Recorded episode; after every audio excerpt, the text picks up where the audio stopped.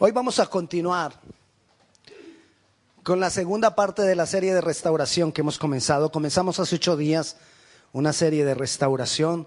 Hace ocho días hablamos restauración, el pan de los hijos. Y si tú no estuviste esos ocho días, tú puedes escuchar esa enseñanza en la página web de la, iglesia. Porque esto, to, todo es un, es un grupo de enseñanzas que vamos a tener y es bueno que las tengas todas. Hoy vamos a hablar entonces de la segunda parte de esta serie de restauración, árboles de justicia. Dígale al que está a su lado, tú eres un árbol de justicia.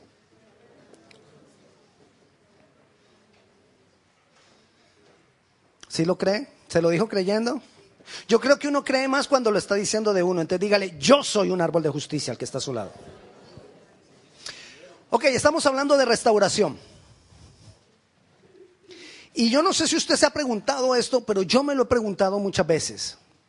¿Por qué se tarda la restauración en la vida de muchas personas? ¿Por qué muchos son sanados en su corazón, pero vuelven atrás en su misma condición de antes y a veces peor? ¿Por qué muchos son libertados de pecado, de influencias espirituales, pero luego vuelven y dan pasos atrás y pareciera que nunca hubieran sido restaurados? ¿Y sabe por qué? Porque a veces creemos que la restauración está basada en que alguien venga, ore por mí, me imponga las manos y quedé restaurado. Y ya. Y me fui para la casa. Ay, el Señor me tocó. Amén porque el Señor te tocó. Pero después ves que pasan los días y nada cambia. ¿Sabes por qué? Porque nosotros necesitamos trabajar en el corazón. Necesitamos trabajar en la forma de pensar.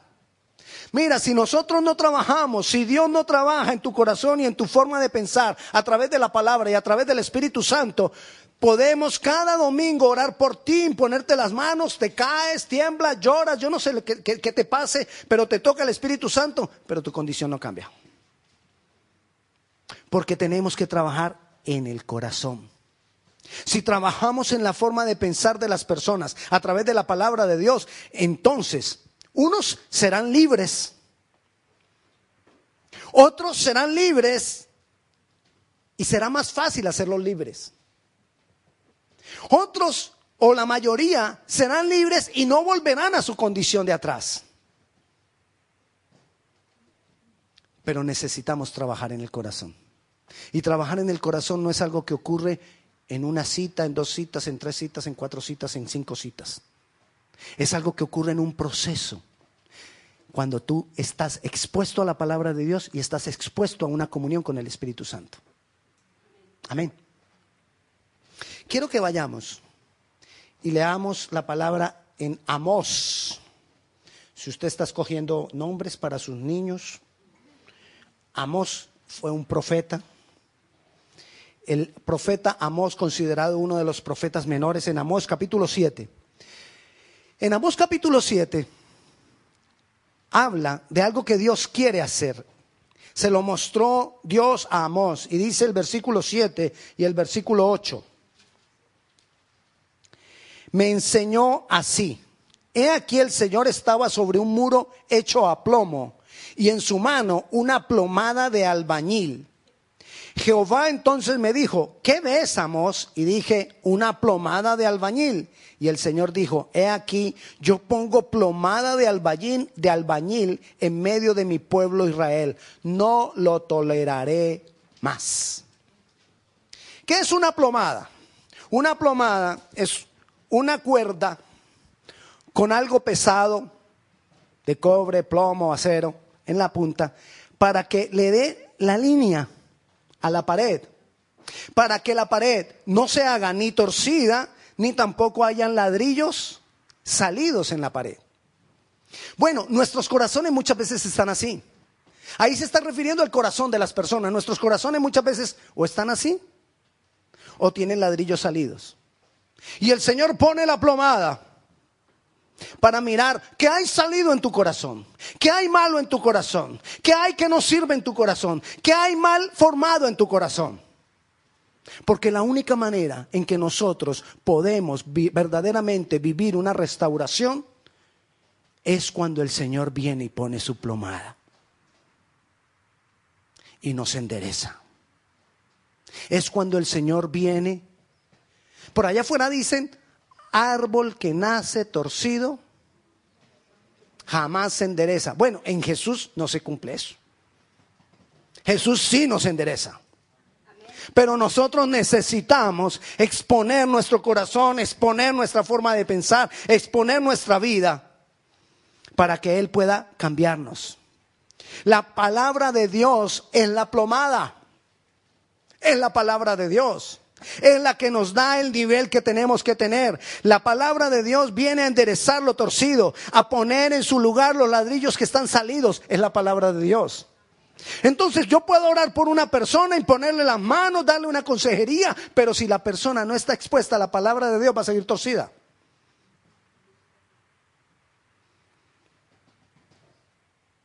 Y no va a aceptar muchas cosas, porque su corazón no lo deja.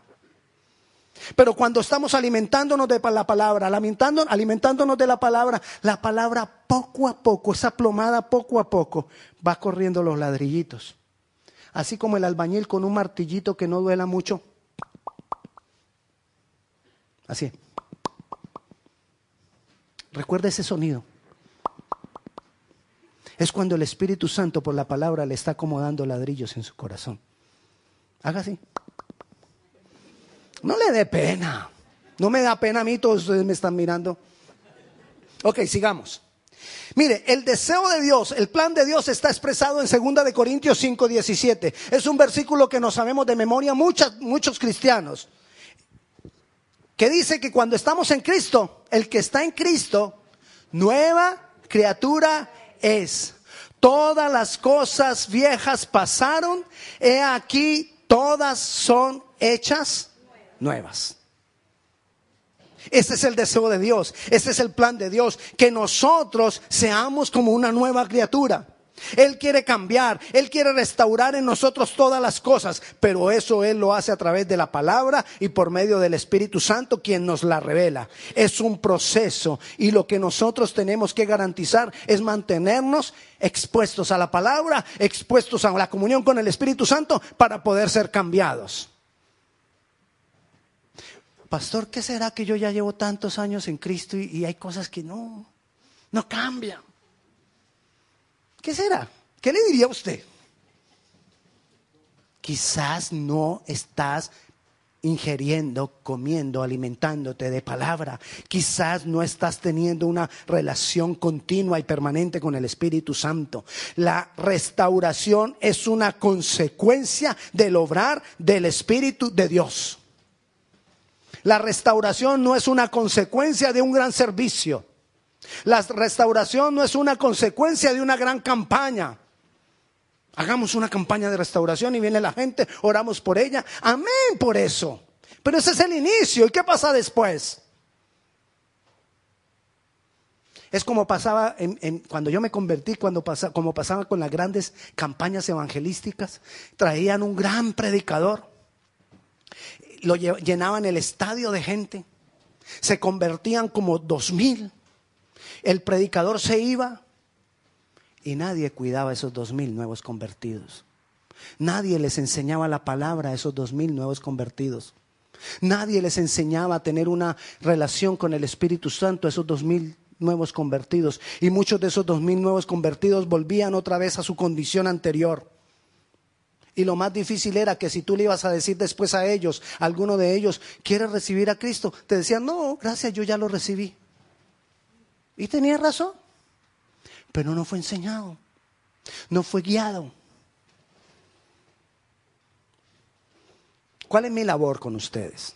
Acompañarte en ese proceso. Esa es mi labor, esa es mi responsabilidad, acompañarte en ese proceso. Amén. Y estoy disponible. Necesito que nos acerquemos, que nos comuniquemos, que nos hablemos para poderte acompañar en ese proceso. Amén. Es la labor de los pastores. Entonces les decía, la restauración es una consecuencia del obrar del Espíritu de Dios.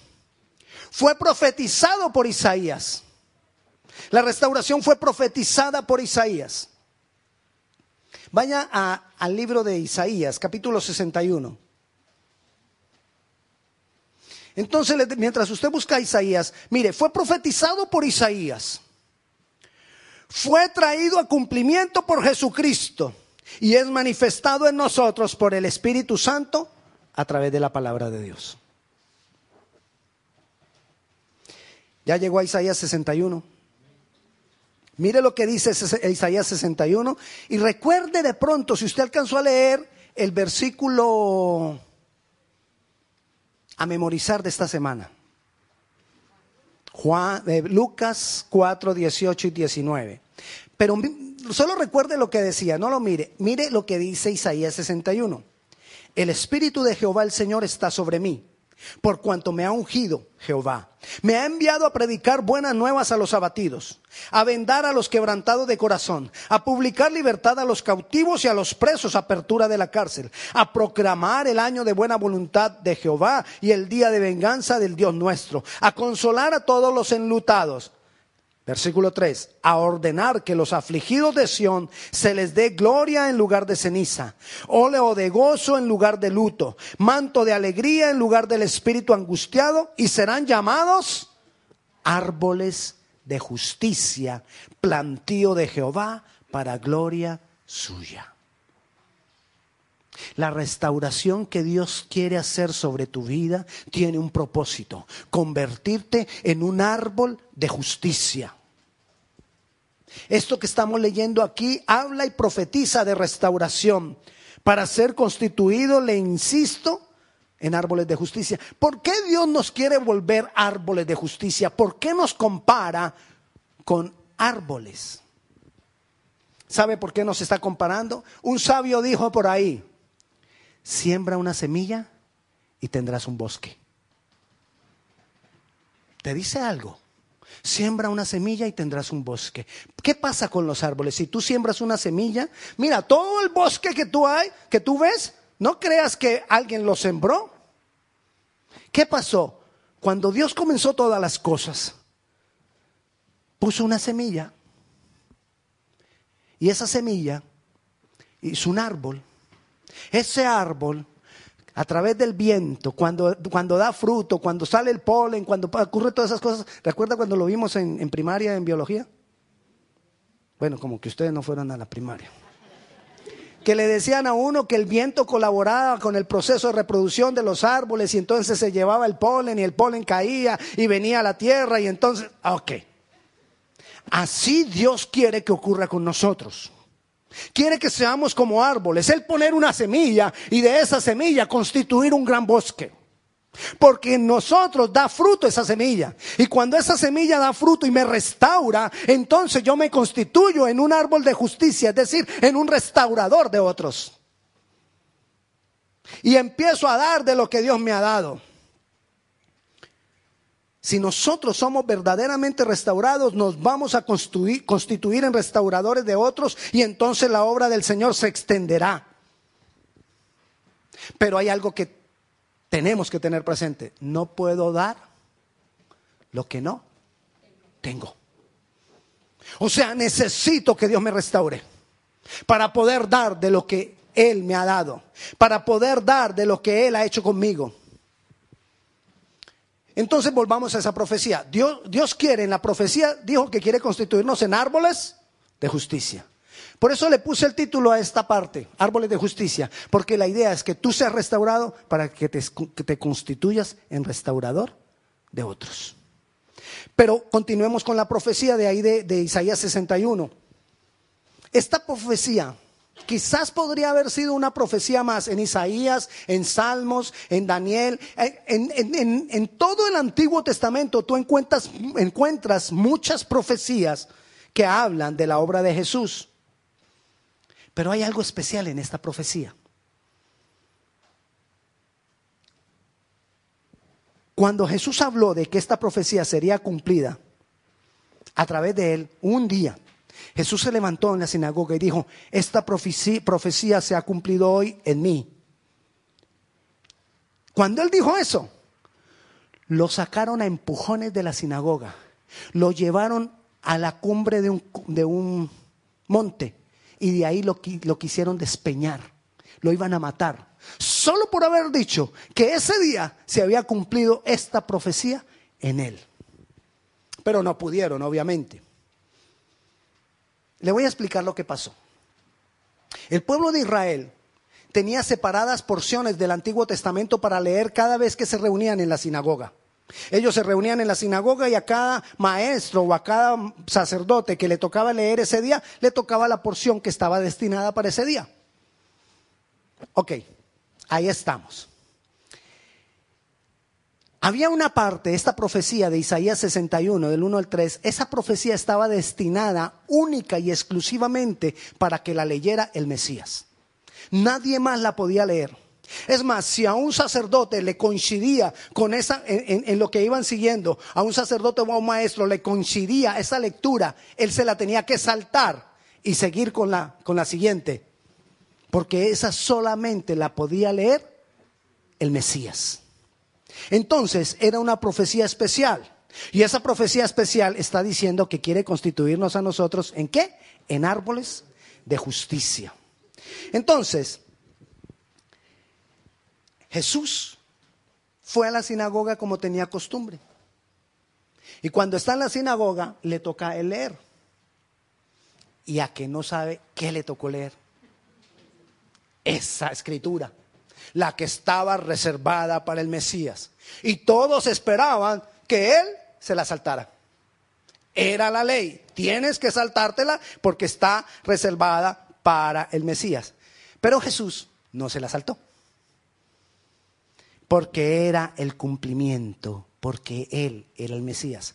Ahora sí, vamos a Lucas capítulo 4. Ya sabiendo todo esto y entendiendo todo esto, vayamos acá a Lucas capítulo 4. Voy a leerle primeramente el versículo 16 y 17. Dice así, vino a Nazaret donde se había criado. Y en el día de reposo entró en la sinagoga conforme a su costumbre y se levantó a leer. Y se le dio el libro del profeta Isaías y habiendo abierto el libro halló el lugar donde estaba escrito. Quiero que nos saltemos lo que sigue y que vayamos al versículo 28. Al oír estas cosas, todos en la sinagoga se llenaron de ira. Claro, cuando él leyó y dijo, yo soy el Mesías, yo soy el cumplimiento de esta profecía. Al oír estas cosas, todos en la sinagoga se llenaron de ira y, se y levantándose le echaron fuera de la ciudad y le llevaron hasta la cumbre del monte sobre el cual estaba edificada la ciudad de ellos para despeñarle. Mas él pasó por en medio de ellos y se fue. Ellos no podían matar a Jesús cuando quisieran. Vuelvo y le repito lo que le dije algún día. A Jesús no lo mató Satanás. Jesús entregó su vida para salvarnos a nosotros. Porque si hubiera sido porque ellos quisieran matarlo cuando quisieran, aquí lo hubieran matado. Pero él pasó en medio de ellos. No me toque. Le dijo como le dijeron los muchachos, como dicen los muchachos, me resbala. Entonces, vamos a lo que leyó en Lucas 4:18. El Espíritu del Señor está sobre mí, por cuanto me ha ungido para dar buenas nuevas a los pobres. Me ha enviado a sanar a los quebrantados de corazón, a pregonar libertad a los cautivos y vista a los ciegos, a poner en libertad a los oprimidos, a predicar el año agradable del Señor. ¿Y qué es eso sino restauración? El Señor, el Espíritu del Señor me ha ungido para venir a restaurar. Dios nos quiere sacar de la condición en que estamos para llevarnos a una condición mejor y constituirnos en árboles de justicia. Dios quiere una relación de comunicación con nosotros a través de su Santo Espíritu. Eso es lo que Él quiere. Porque Él sabe que si tenemos comunión con el Espíritu Santo de Él, vamos a ser restaurados. Pero tenemos un problema. El pecado. La iniquidad. ¿Se, acuerdan qué capítulo estaba la profecía? Isaías 61. Ok, volvamos por allá Isaías. Pero vamos a leer un poquito antes para que entendamos mejor. Hoy sí les voy a dejar tarea. Tarea. Escriba ahí, tarea. Se me va a leer el capítulo 59, el capítulo 60 y el capítulo 61 de Isaías, para que entienda todo esto de la restauración. Y vamos a dar algunos, algunos puntos en, en Isaías 59. Sí, en Isaías 59. Y dice Isaías 59, versículos 1 y 2. ¿Recuerda que le acabo de decir? Que Dios estaba interesado en tener que su Santo Espíritu tuviera que con nosotros?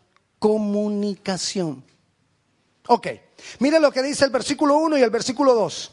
He aquí, no se ha cortado la mano de Jehová para salvar, ni se ha agravado su oído para oír. Usted no ha escuchado que mucha gente dice, ay, ¿por qué será que Dios no me oye? ¿No? Bueno, yo he escuchado. Si me toca. Yo sí he escuchado a algunos que dicen Dios no me oye. Pero no es que Dios no te oiga.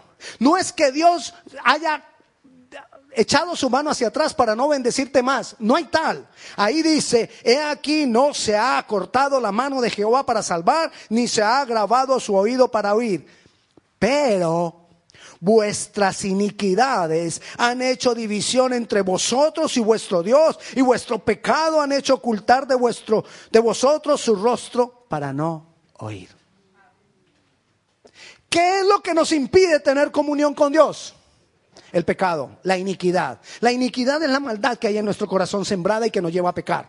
Entonces eso impide que tenemos comunicación. Y como no tenemos comunión ni comunicación, no somos restaurados. Y como no somos restaurados, no somos constituidos en árboles de justicia. Y como no somos árboles de justicia, la restauración no se multiplica. Y como la restauración no se multiplica, el mundo cada vez está peor y peor y peor. Entonces, ¿por dónde tenemos que comenzar? Por Isaías 59, 1 y 2. La condición nuestra, la condición de pecado, la condición de nuestra iniquidad. Avancemos un poco, ahí mismo en el capítulo 59, en el versículo 20 y 21. Dice, y vendrá el redentor a Sión. Y los que se volvieron de la iniquidad en Jacob, dice, ¿los que qué? Los que se volvieron, los que dieron la vuelta a la iniquidad, los que le dijeron al pecado y a la iniquidad, no quiero más pecado, no quiero más iniquidad. Entonces dice el versículo 21, y este será mi pacto con ellos, dijo Jehová. El espíritu mío que está sobre ti y mis palabras que puse en tu boca no faltarán de tu boca ni de la boca de tus hijos ni de la boca de los hijos de tu de los hijos de tus hijos, dijo Jehová, desde ahora y para siempre. Es decir, el Espíritu Santo viene sobre nosotros se manifiesta en nosotros. Y entonces nosotros empezamos a hablar la palabra de Dios. Y cuando nosotros enviamos la palabra de Dios, entonces eso empieza a producir en nosotros restauración. Eso empieza a producir en nosotros cambios. Y nosotros seguimos hablando la palabra y nos acostumbramos y se vuelve cultura en nosotros hablar la palabra. Entonces nuestros hijos aprenden esa cultura y se vuelve una cultura que pasa de generación en generación. Y entonces los hijos de mis hijos también lo harán. Y los hijos de mis hijos de mis hijos de mis hijos también lo harán. ¿Sigo? No, ya lo entendimos.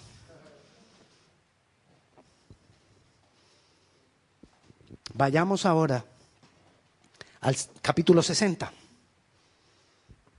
¿En qué consistirá esa restauración?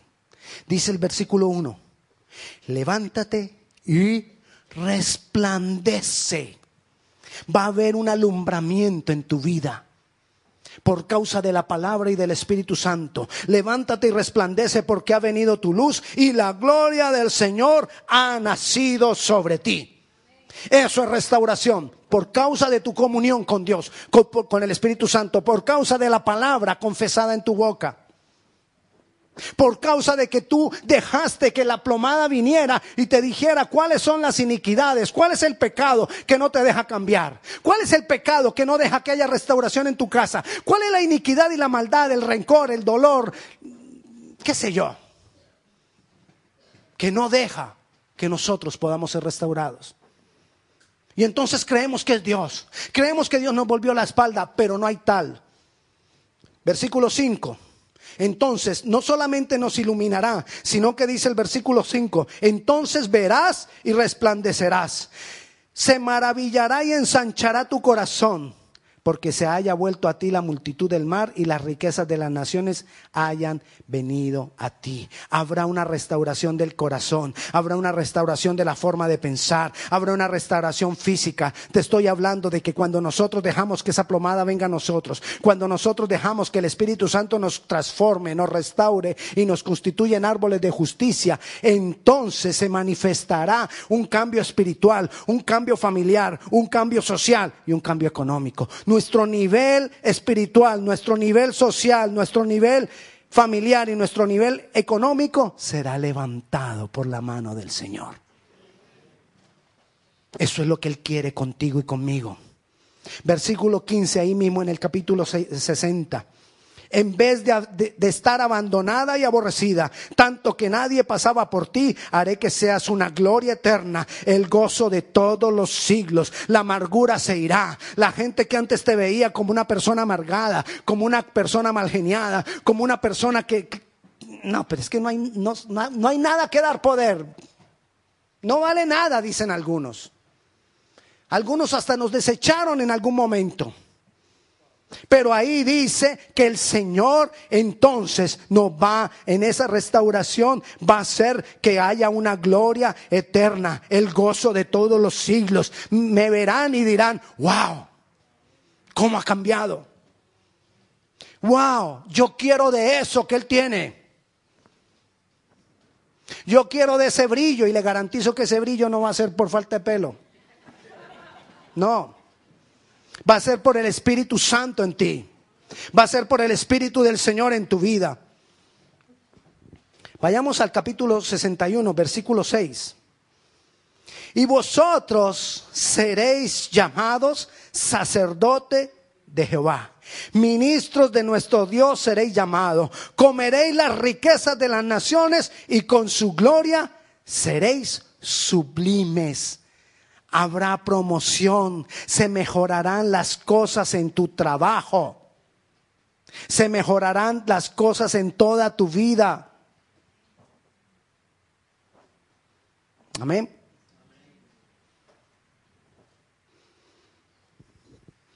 Sesenta y uno,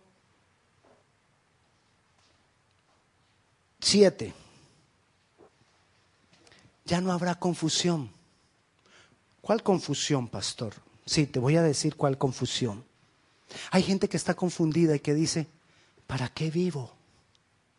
¿Cuál es el propósito que tengo en mi vida? ¿Cuántas vidas hay sin rumbo? No, pastor, mi vida tiene rumbo. Ok. Le voy a decir cuál es el rumbo de muchas vidas. Una vez eh, en, en la calle conversé esto con una persona en mi país. Él me decía, yo sé para qué vivo. Le dije, sí, ¿para qué vives? Me dijo, yo vivo para trabajar. Oh, qué bueno. ¿Y para qué trabajas? Yo trabajo para vivir. Eh, o sea que esa era su vida. ¿Eso es propósito? ¿Eso es rumbo? No. Pero cuando nosotros somos restaurados por el Señor, no habrá confusión, dice el versículo 7. En lugar de vuestra doble confusión, ¿cuál es la confusión? No saber para qué existo, no saber para dónde voy, no saber el propósito de mi vida. En lugar de vuestra doble confusión y de vuestra deshonra, os alabarán en sus heredades, por lo cual en sus tierras poseerán doble honra y tendrán perpetuo gozo. Entenderé que tengo un propósito, que mi vida tiene valor e iré al cumplimiento de ese propósito. ¿Cuál es el propósito que Dios tiene conmigo? Constituirme en un árbol de justicia, donde Él pueda sembrar una semilla y esa semilla se convierta en un bosque. Amén. Eso es lo que el Señor quiere. Eso es lo que Dios quiere hacer con nosotros. Ese es el propósito. Ser restaurado para restaurar a otros. Y lo dice también ahí. Volvamos al capítulo 61, pero el versículo 4 dice, reedificarán las ruinas antiguas, Levantarán los, a, los, a los asolamientos primero y restaurarán las ciudades arruinadas, los escombros de muchas generaciones. ¿Eso harán? ¿Quiénes? Los árboles de justicia, porque árboles de justicia habló en el versículo 3 y aquí estamos en el versículo 4. Va a ser restaurada las ruinas de nosotros, pero no solo las nuestras sino que nosotros seremos instrumentos para que sean restauradas las ruinas de otros. Lo que el enemigo vino a destruir, nosotros lo levantaremos. Lo que el diablo vino a dañar, nosotros lo reconstruimos. Lo que el diablo vino a pisotear, nosotros lo edificaremos. Ese es el propósito de nuestra vida. Por eso te tocó ese compañero de trabajo horrible que te tocó porque alguien lo tiene que restaurar. ¿Aló? Alguien lo tiene que ayudar a cambiar. Así que ya no le vas a dar más bebiliazos. Te vas para el infierno por tomar trago. Otra vez borracho, mira, no, por eso tenés tu vida así. No. Le vas a mostrar con tu vida lo que puede hacer Dios. Somos entonces constituidos en restauradores.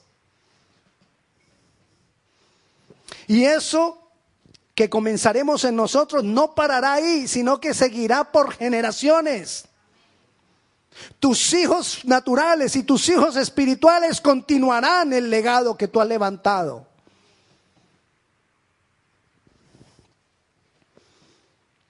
Reedificarán las ruinas antiguas y levantarán los alosalamientos primero, restaurarán las ciudades arruinadas, los escombros de muchas generaciones. Mira, Muchas generaciones antes de nosotros vinieron acumulando escombros, ruinas.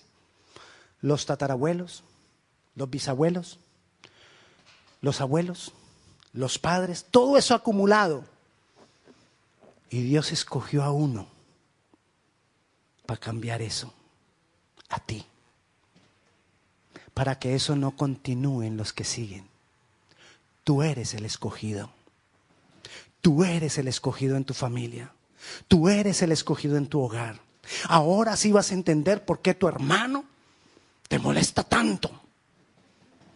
Ahora sí vas a entender por qué esos primos se burlan de ti. Porque tú eres el escogido.